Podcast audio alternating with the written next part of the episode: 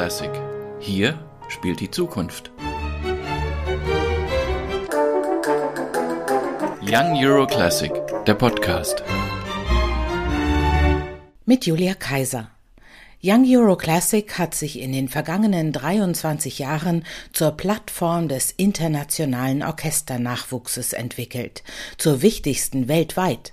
Ziel ist seit der ersten Festivalausgabe von Young Euro Classic im Jahr 2000, die europäische klassische Musiktradition jung zu halten, wettbewerbsfähig in einem sehr guten Sinne, denn wo Wettbewerb ist, da ist auch Nachfrage und das Bemühen um Exzellenz. Diverse Exzellenz, das ist immer wieder sichtbar, wenn Orchester aus von Deutschland sehr weit entfernten Ländern zu Gast sind und das Festival mit ihrem Klang bereichern. Hoffnungsvolle Exzellenz. Viele Orchesterinitiativen sind mit Hilfe von Young Euro Classic entstanden krisenfeste Exzellenz. Das Festival hat durch enorme Flexibilität zwei Covid-Jahre überstanden und blickt in den kommenden Sommer, bei dem wir auch auf Überraschungen gefasst sein müssen. Und mitten in diese Gedanken hinein ist eine neue Verantwortung geplatzt, die Verteidigung der europäischen Werte, die Young Euro Classic in den Mittelpunkt seines Tuns stellt. Young Euro Classic, der Podcast, beginnt in der Saison 2022 mit der Ankündigung eines Benefizkonzertes für die Ukraine. Zu Gast ist Frau Dr. Gabriele Minz, die Leiterin von Young Euro Classic. Benefizkonzerte hat Young Euro Classic schon früher ausgerichtet. Warum ist dieses anders? Benefizkonzert. Wir haben ein bisschen nach dem Wort gesucht, um das Anliegen, was wir mit dem kleinen Ensemblekonzert verbinden, auch zu transportieren. Es war der Wunsch der ukrainischen Musiker selbst, denn Sie wissen ja, wir haben das ukrainische Symphonieorchester für dieses Jahr eingeladen, bevor der Krieg begann. Und die Musiker und Musikerinnen sind natürlich auch verzweifelt. Sie wollen etwas tun. Und sie wollen etwas tun, am besten damit, was sie am besten können, nämlich Musik machen. Und deswegen haben wir uns relativ spontan entschlossen, äh, diesen jungen Musikern das auch zu ermöglichen. Und wie es in solchen Situationen glücklicherweise und auch häufig ist, die Zusammenarbeit mit dem Konzerthaus ist wunderbar. Sie stellen uns den Saal zur Verfügung. Wir rufen unter dem Veranstalter und engen Freunden um Spenden auf, damit wir die Reisekosten und die Unterbringungskosten tilgen können und ermöglichen damit den jungen Ukrainern und Ukrainerinnen ein Konzert zu geben. Für ihre Leute, für deren Familien, für Notleidende aus ihrem Umfeld. Und wie man das jetzt nennen soll, weiß ich ehrlich gesagt gar nicht so genau. Deswegen sind wir bei Benefizkonzert geblieben. Üblicherweise ist es etwas, womit man sich selbst etwas von der Seele agiert. Aber in diesem Fall kam der Wunsch von dem Orchester und darüber waren wir glücklich, dazu etwas beizutragen, dass sie selber auch die Möglichkeit haben, für ihre Leute etwas zu tun. Ich komme noch einmal zurück auf die Wertediskussion, die Young Euro Classic ja jedes Jahr an junge Musikerinnen und Musiker aus der ganzen Welt heranträgt. Jede und jeder von ihnen erinnert sich nicht nur daran, auf der Bühne des Konzerthauses gesessen zu haben, sondern auch daran, Teil von etwas Größerem gewesen zu sein. Um genau diese europäischen Werte wird im Krieg in der Ukraine gekämpft. Kann das Zusammenkommen in einem Benefizkonzert das Vertrauen stärken, dass wir durch diese gemeinsamen Werte auch aus dieser Krise wieder herausfinden? Ich kann andersherum fragen, was soll man sonst tun? Ich persönlich bin ein sehr westlich sozialisierter Mensch. Ich bin überzeugt von den Werten Freiheit, Gleichheit und Brüderlichkeit, in welcher Weise man die auch immer umzusetzen vermag.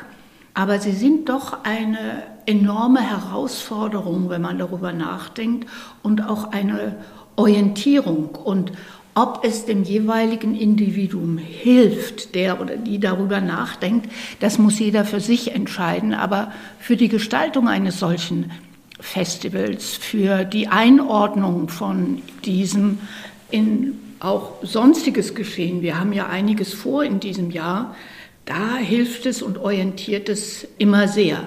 Also den anderen in seinem So-Sein zur Geltung bringen, zu bringen oder dass sie sich selbst zur Geltung bringen können, das ist doch ein großes Anliegen und zwar in der von ihnen gewählten Form mit dem Programm. Natürlich begleiten wir das, dass äh, sich auch aus den Programmen ein gesamtheitliches, ganzes Festival entwickeln kann. Aber da steckt doch ein hoher Eigenbeitrag, eine ganz persönliche Botschaft eines jeden Orchesters drin, was wir hier präsentieren. Und das ist neben der Musik, wie, wie ja die klassische Musik ihre Ursprünge in der Grundidee Europa hat, spielt das alles eine ungeheuer große Rolle und daraus schöpft man Kraft. Also uns geht es jedenfalls so, auch in der Vorbereitung, wenn wir mit den einzelnen Orchestern in Kontakt treten, nimmt das mehr oder weniger Raum ein und diesen Raum muss man eben geben. Auf prekäre Situationen in weit entfernten Ländern hat Young Euro Classic schon oft aufmerksam gemacht.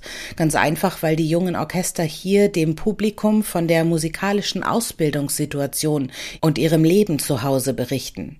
Fast jedes Jahr hat Young Euro Classic Begegnungsprojekte für junge Musikerinnen und Musiker aus oft sehr unterschiedlichen Ländern ins Leben gerufen. Völkerverständigung heißt das altmodische Wort dafür. Ja, ich würde sagen, es ist ein musikalischer Versuch der Krisenprophylaxe. Denn wenn Leute miteinander üben, lernen, miteinander umzugehen, äh, sich etwas gemeinsam zu erarbeiten, dann arbeitet es ja vor.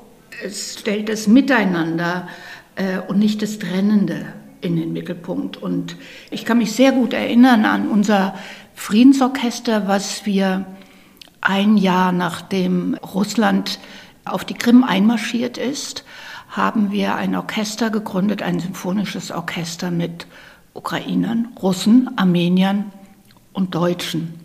Das wurde damals von Enoch zu Gutenberg geleitet. Äh, eine wunderbare Arbeit hat er gemacht, damit die Musiker zusammenkamen. Denn natürlich war es zu Beginn so, die Ukrainer und die Russen Sie sprachen nicht miteinander. Die Ukrainer vermieten, Russisch zu sprechen. Die Armenier übersetzten, weil sie sowohl Russisch als auch Englisch sprachen. Und durch die Musik Beethovens Neunte und durch die wunderbare Leitung und Führung durch Enoch zu Gutenberg ist daraus tatsächlich ein Orchester entstanden, was die neunte Beethoven auf sehr eindrückliche Weise im Konzert gespielt hat. So etwas ist ja keine heile Welt. Das ist ja ist überhaupt nicht selbstverständlich. Und der Widerstand miteinander zu arbeiten, den kann man ja nachvollziehen. Umso größer ist der Sprung, wenn es dann doch gelingt. Und wir gehen immer davon aus, dass diese Erfahrungen in einem jungen Menschen bleiben und dass es wahrscheinlich auch so sein wird, dass in ähnlichen Situationen er sich dieser Erfahrungen versichern kann und erinnern kann. Aktuell erleben wir weltweit Entwicklungen, die wie in Polen russische Musik ganz und gar verbieten oder Veranstalter, die Auftritte russischer Künstlerinnen und Künstler absagen.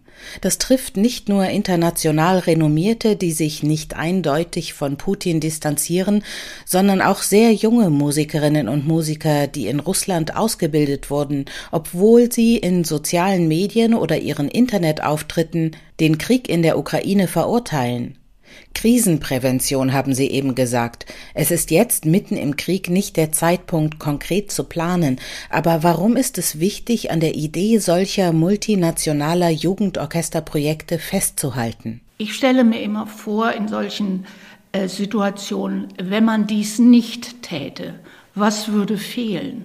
Und das ist eigentlich eine ganz gute Betrachtungsweise und ermuntert auch immer, etwas zu tun. Wir sind weit weg von Aktionismus, sondern wir wollen versuchen, unter den Künstlern, gerade unter den jungen Leuten, auch die Kontakte zu halten. Da schließe ich ganz eindeutig auch junge russische Musiker und Musikerinnen mit ein, denn nicht jeder ist für Putins Krieg. Und wir müssen auch an die Zeit denken, die hoffentlich bald kommen wird, wo man wieder Wege finden muss, äh, für ein Miteinander. Und insofern versuchen wir in unserem Tun immer sehr differenziert nachzudenken und die nächsten Schritte zu überlegen. Das Jugendsymphonieorchester der Ukraine wird im Festivalprogramm wieder auftauchen. Als sie diesen Sommer geplant haben, war mit dem Überfall Russlands auf die Ukraine nicht zu rechnen. Jetzt sind die Augen der Welt auf die Ukraine gerichtet. Ja, wir bereiten es so vor, dass wir gesagt haben, in jedem Fall behalten wir mit dem ukrainischen Abend diesen Platz, egal was da kommen mag. Und wir werden dann je nach Situation hm, auch einen guten Weg äh, finden, diesen Abend zu füllen. Aber alleine die Zuversicht zu vermitteln, dass dieses Orchester mit den anderen Orchestern in einer Reihe, in einem Festival auftreten wird. Also es gehört zu einer Weltgemeinschaft von jungen Musikern, die sich ihren Platz in dieser erst noch erobern wollen, dieses Gefühl zu vermitteln, ganz selbstverständlich dabei zu sein, daraus kann man Kraft schöpfen, indem man darauf hinarbeitet, indem man davon zehrt, wenn man äh, das Konzert hinter sich gebracht hat und sich unter seinesgleichen gleichwertig zu fühlen. Kommen wir noch einmal zum Benefizkonzert am 3. April.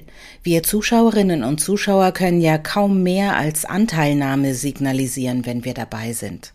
Es ist natürlich im Vergleich zu dem Leid geradezu nichts.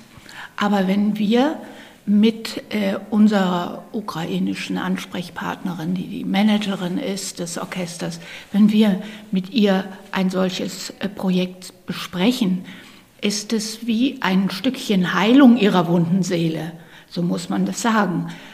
Und etwas tun zu können, etwas beizutragen für die äh, Iren, das tut schon gut und diese Kraft muss man ja auch schöpfen, um solch eine Situation zu überstehen. Es sind ja alles keine Rezepte, die man in solchen Situationen äh, geben kann. Und die Menschen gehen auch unterschiedlich mit diesen schrecklichen Erfahrungen resultierenden Traumata um.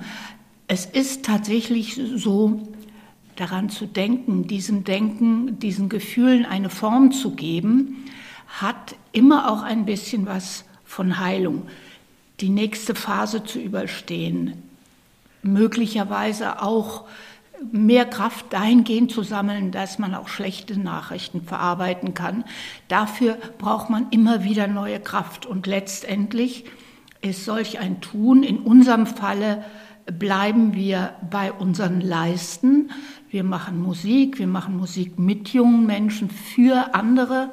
Und solche Initiativen, die von den Ukrainern selber kommen, das war uns ein großes Anliegen, das auch zu realisieren.